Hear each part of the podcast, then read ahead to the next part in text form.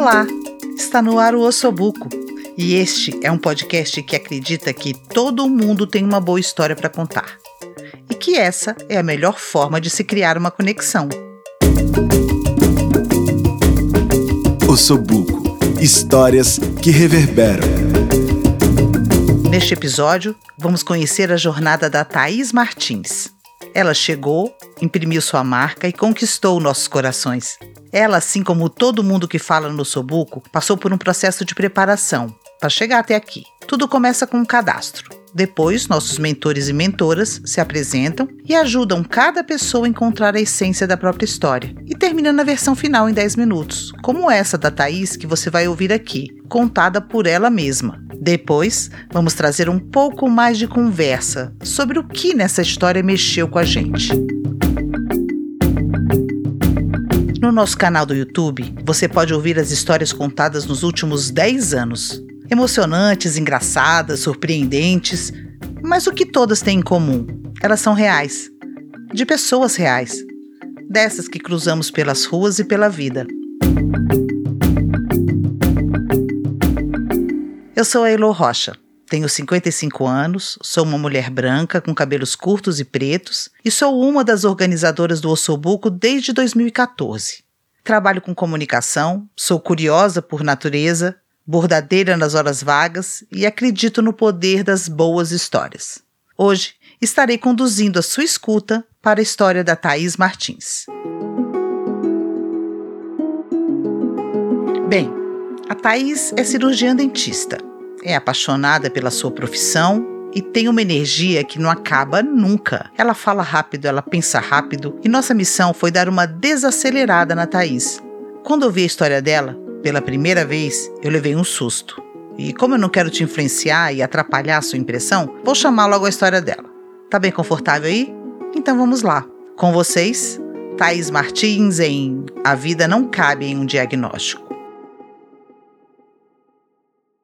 Eu sempre fui assim muito família, muito unida com meu irmão, minha mãe, meu pai. Os meus pais, dentistas, me influenciaram fortemente. Eu cresci querendo ser dentista também. Os dois para mim eram simplesmente o máximo. E eu tinha uma vida muito legal. Como criança, minha única preocupação era estudar, brincar, ser feliz. Mas, quando eu tinha apenas 9 anos de idade, o meu pai sofreu um grave acidente de carro não resistiu e morreu. Foi meu primeiro baque. Foi muito difícil. Eu perdi o chão.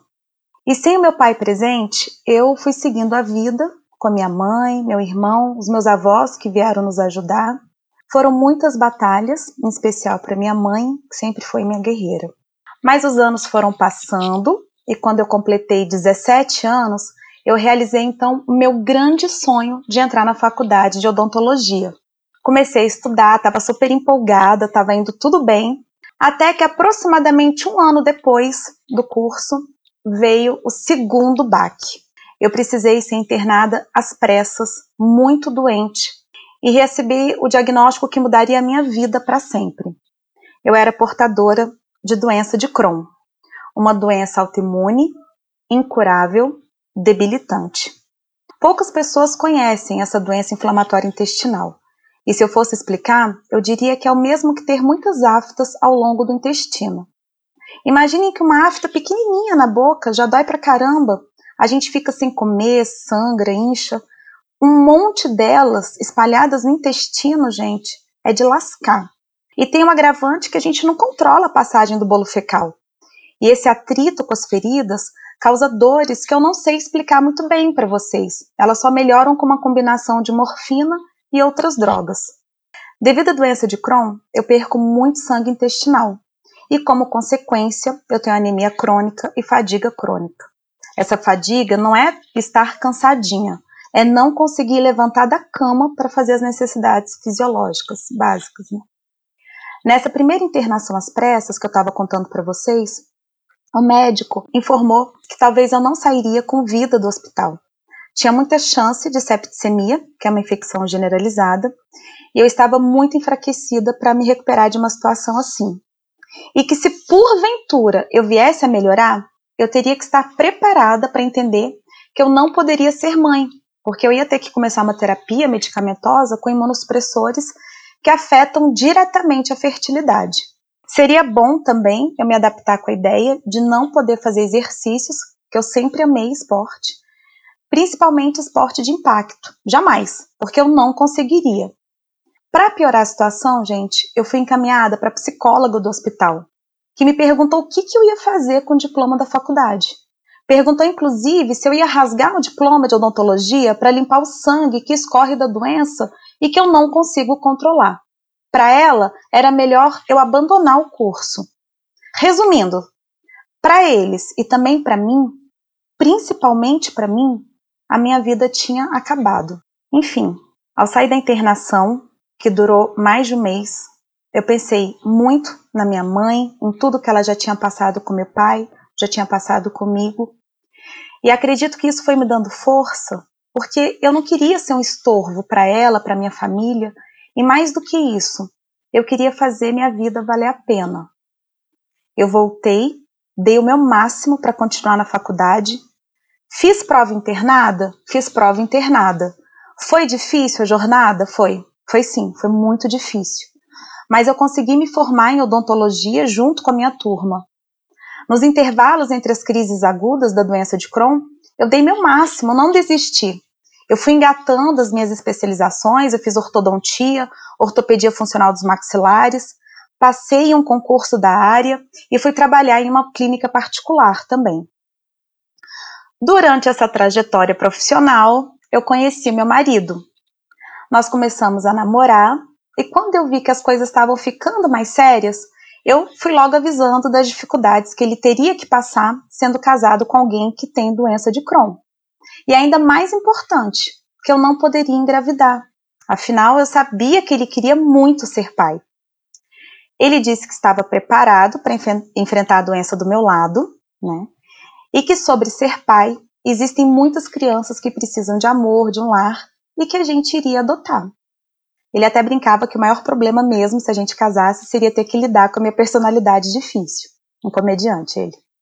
Enfim, a gente se casou, eu tinha 25 anos, e quando as crises amenizavam ou davam uma trégua, eu ia tirando do papel todos os meus sonhos.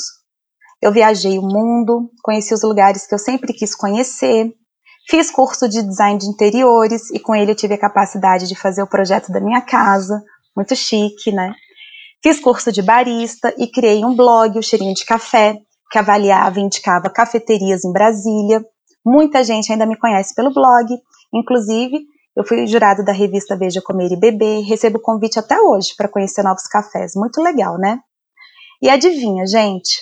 Eu comecei uma arte marcial de impacto, o judô. E põe impacto nisso, gente. Enfim, era só a dor maneirar para eu colocar em prática as coisas que eu planejava.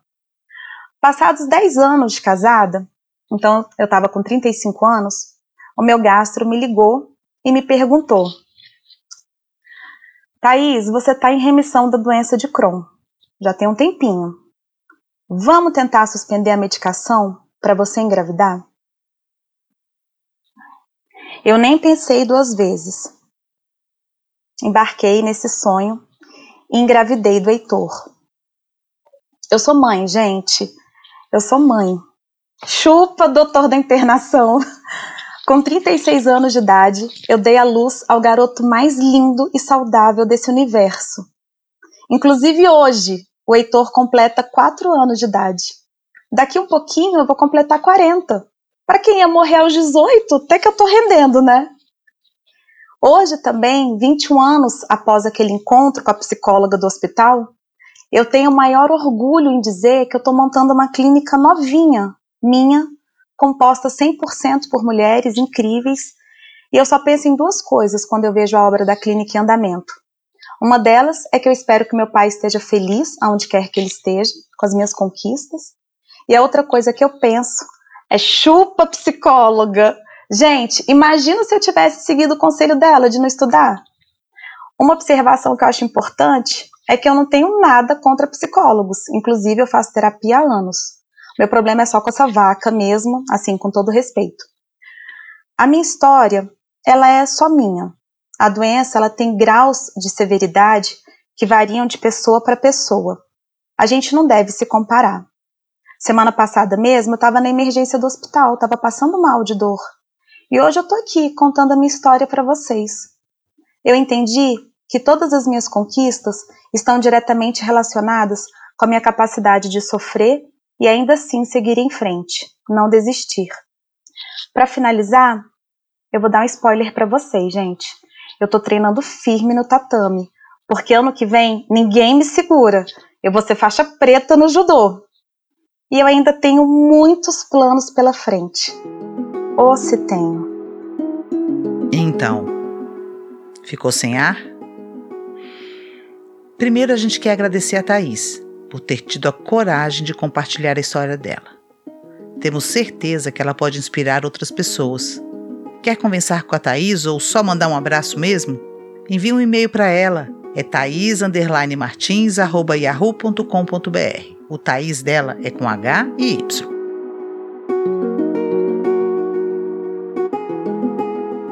Mas além do impacto inicial, também ficamos com vontade de conversar um pouco mais sobre essa condenação que ela recebeu aos 18 anos. Bom, fomos conversar com o Tiago Petra sobre isso. O Tiago é psicólogo antimanicomial e acompanhante terapêutico, mestre e pesquisador em saúde mental e cultura, professor de psicologia social comunitária, psicopatologia e supervisor de plantão psicológico. Foi diretor do Instituto de Convivência e Recriação do Espaço Social Inverso e hoje coordena o Bloco de Carnaval do Rivotril.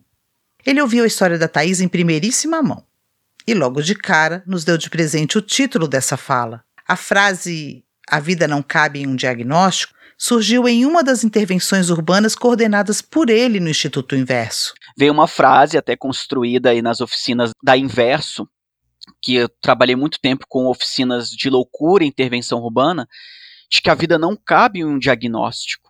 E no caso da Thaís, isso é, é explícito, né? O, o que vemos hoje é também essa supremacia da ordem biológica, neurológica, né? Como se fosse uma ditadura da molécula, da enzima, que determina toda a sua vida. Então, há uma ordem hospitalar e clínica, nesse caso da, da psicologia clínica hospitalar, que utiliza de critérios muitas vezes universais e absolutos. Seguir um protocolo acima de tudo, né?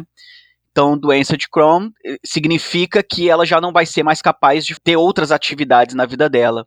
Quase como se fosse algo da ordem do matemático, né? Do, do, do, do exato, assim. E aí toda subjetividade, toda singularidade é suprimida, é encerrada, né? A Thaís não existe mais como pessoa, ela perde sua autonomia, ela não pode nem mais ser dona de seus desejos, vontades, necessidades, né? Aí vem as frases que você não vai se formar, você não vai se casar, né? Você não, não vai conseguir ter filhos. É como se ela perdesse todo o direito de, de amar, de ter tesão, de viajar, de sonhar né? Então é como se ela não tivesse uma doença, é como se ela fosse uma doença.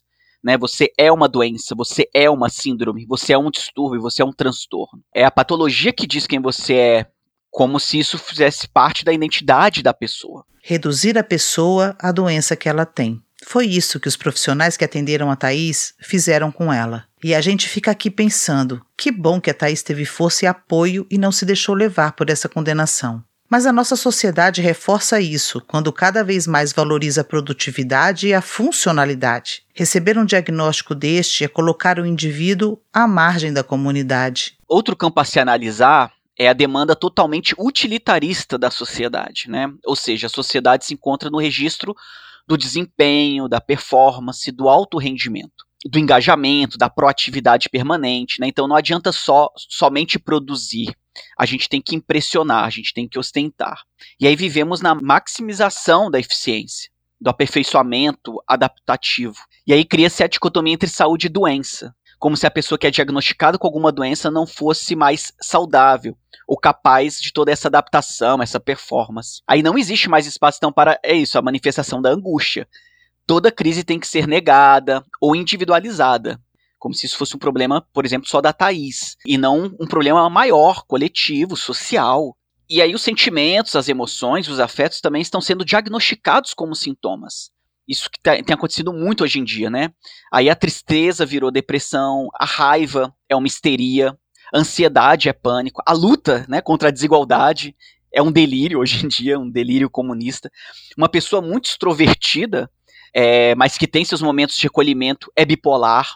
Então a gente está espalhando diagnósticos. Isso é um movimento que a gente está saindo de uma sociedade disciplinar, que tinha os grandes manicômios, todos os grandes hospitais, né, uma demanda hospitalocêntrica, o hospital era o centro de tudo, para uma sociedade do desempenho, do aparentar, das redes, né, que a gente tem que estar tá sempre mostrando essa eficiência.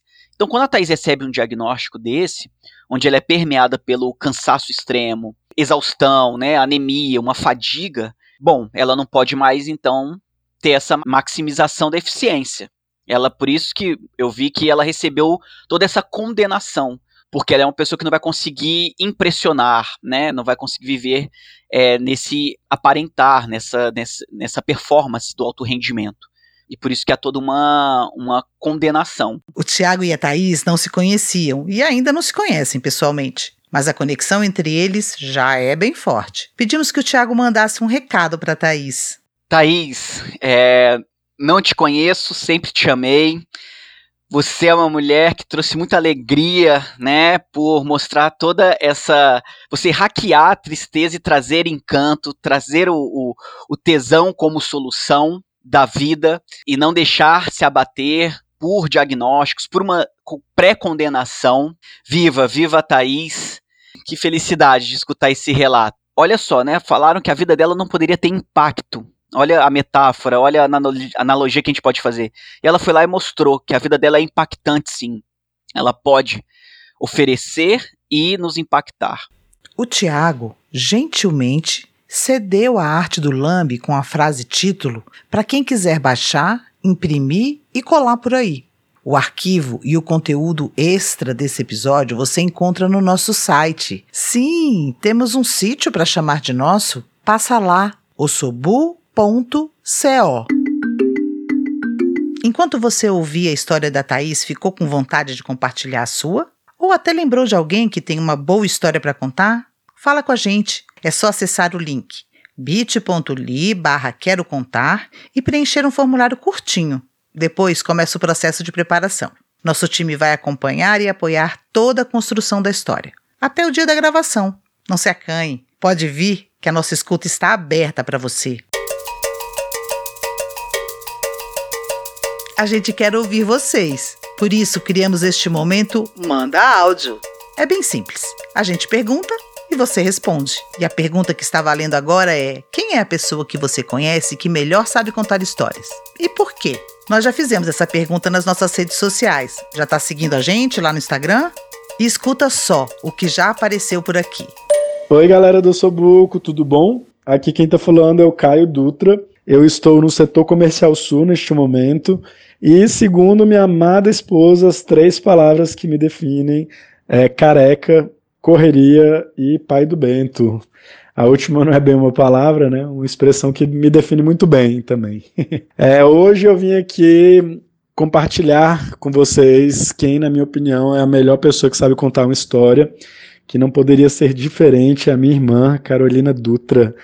Ela é leonina jornalista e fofoqueira, ou seja, a combinação perfeita para se contar uma boa história. Além disso, ela já passou por muita coisa nessa vida, já morou fora, já, enfim. É uma pessoa que eu admiro muito e não poderia ser outra pessoa para indicar para contar histórias maravilhosas para vocês. Uma honra participar dessa comunidade. Beijos. E para você, quem é essa pessoa? Manda um áudio para a gente com a sua resposta. O link está na descrição do episódio. Gostou do Sobuco em formato podcast? Então, se você puder e quiser, colabore para a gente continuar contando uma história por semana. É assim, um pouquinho para vocês, que quando somado faz diferença para a gente. Nosso financiamento coletivo recorrente está no ar no catarse.me barra ossobuco.